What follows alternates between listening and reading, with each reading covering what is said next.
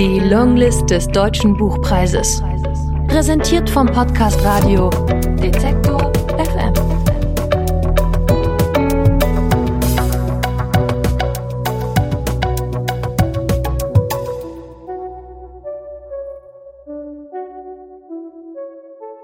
Aus Sepp Mall. Ein Hund kam in die Küche. Gelesen von Lukas Auer. In unserer Familie gab es keine Wörter für den Abschied. Mein Vater hatte keine und meine Mutter auch nicht, als wären sie ihnen mit der Zeit verloren gegangen, aus dem Sprachsack gefallen, Buchstabe für Buchstabe und irgendwo liegen geblieben, wo sie niemand mehr fand. Oder sie schluckten sie einfach hinunter, jedes Mal, wenn sie ihnen in den Mund kamen. Als wir im Frühling ein Büschel blassroter Nelken auf Mutters Familiengrab setzten, musste es so sein wie immer. Mama kniete sich auf das festgetretene Kiesbett und verzog keine Miene, als ich sie fragte, wie lange die Pflanzen wohl hielten und in wie vielen Wochen es wieder neue bräuchte. Sie beugte sich über die hölzerne Grabumrandung und drückte den Wurzelballen in das schwarze Loch, das sie mit den Händen vertieft hatte. Ich wiederholte meine Frage. Mama hielt in ihrer Bewegung inne, dann schüttelte sie nur leicht den Kopf und fuhr fort, die krümelige Erde rund um die Blumen festzudrücken.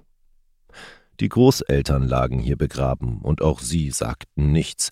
Es waren Mamas Vater und Mutter, auf dem Grabkreuz standen ihre Namen und Zahlen und dass sie in Frieden ruhen sollten. Das Todesjahr war bei beiden dasselbe, es war das Jahr, in dem ich auf die Welt gekommen war.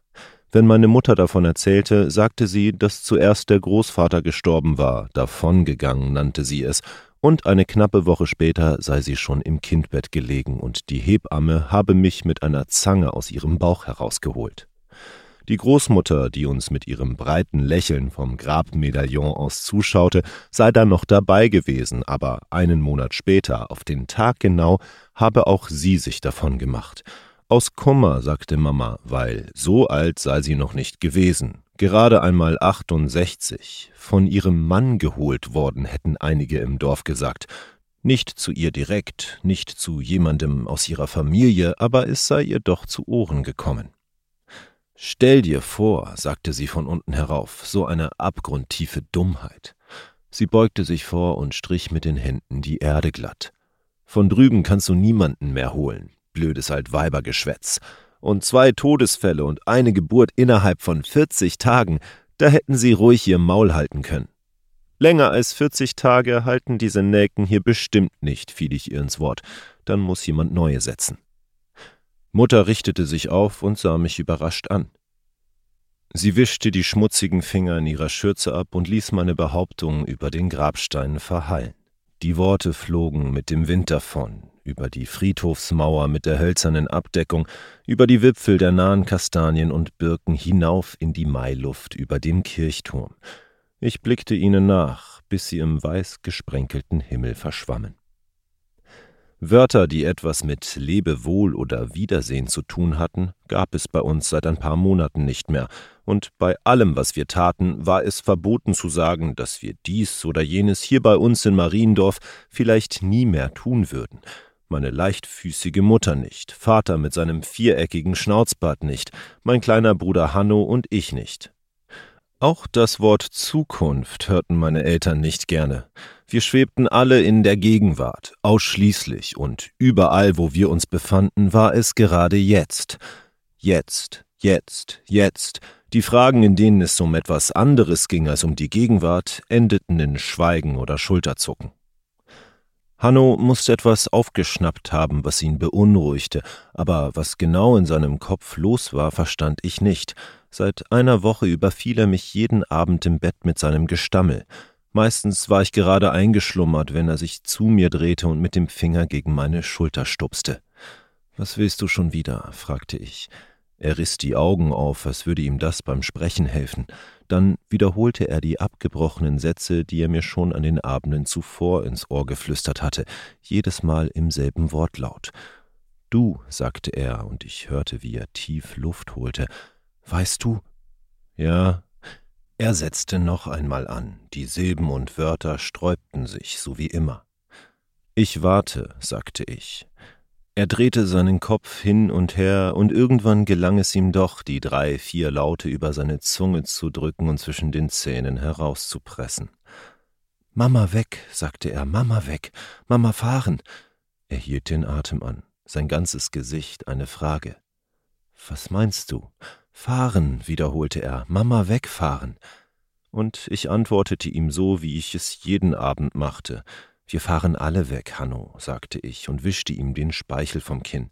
Wir fahren alle zusammen, Mama und du und Vater und ich, die ganze Familie. Du brauchst keine Angst zu haben. Hanno, Mama, Tata, Ludi, alle zusammen, du wirst schon sehen. Dann war es still, bis ich nach einer Weile hörte, wie er erleichtert aufatmete.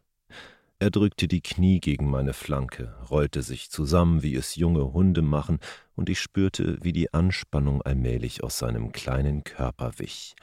Als ich schon dachte, dass er eingeschlafen wäre, vernahm ich, wie er meine letzten Worte flüsterte Alle zusammen, alle zusammen. Es ist noch ein bisschen Zeit, sagte ich leise in sein Ohr, und in der beginnenden Dämmerung sah ich, wie er lächelte. Dann drehte er sich weg von mir, als wollte er mit seinen Gedanken allein sein, und bald drehte auch ich mich zur Seite, um leichter in den Schlaf zu trudeln. Zurückgeblieben hieß es. Das sagte die Nachbarin aus dem Haus über der Straße, das sagte Onkel Rudi, auch die Frau vom Metzger sagte es.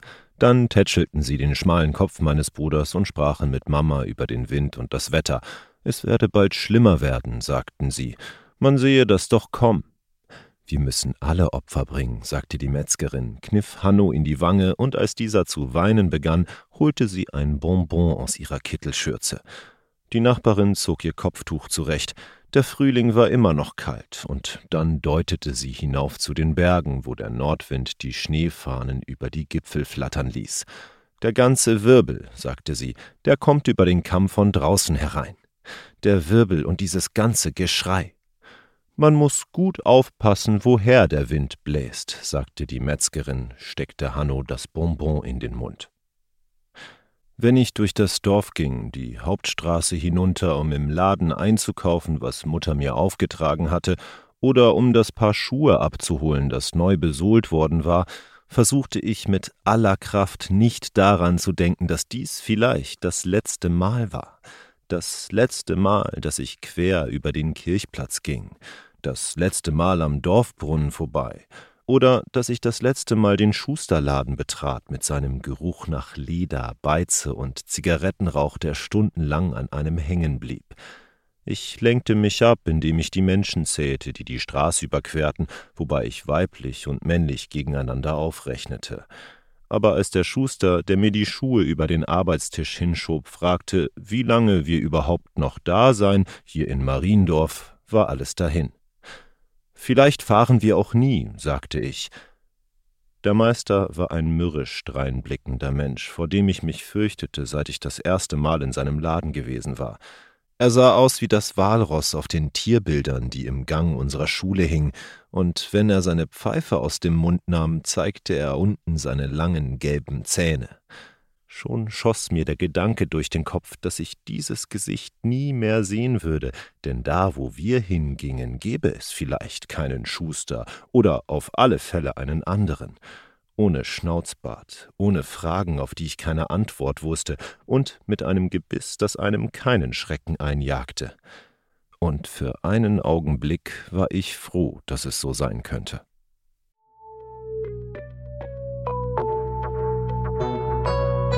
Die Longlist des Deutschen Buchpreises.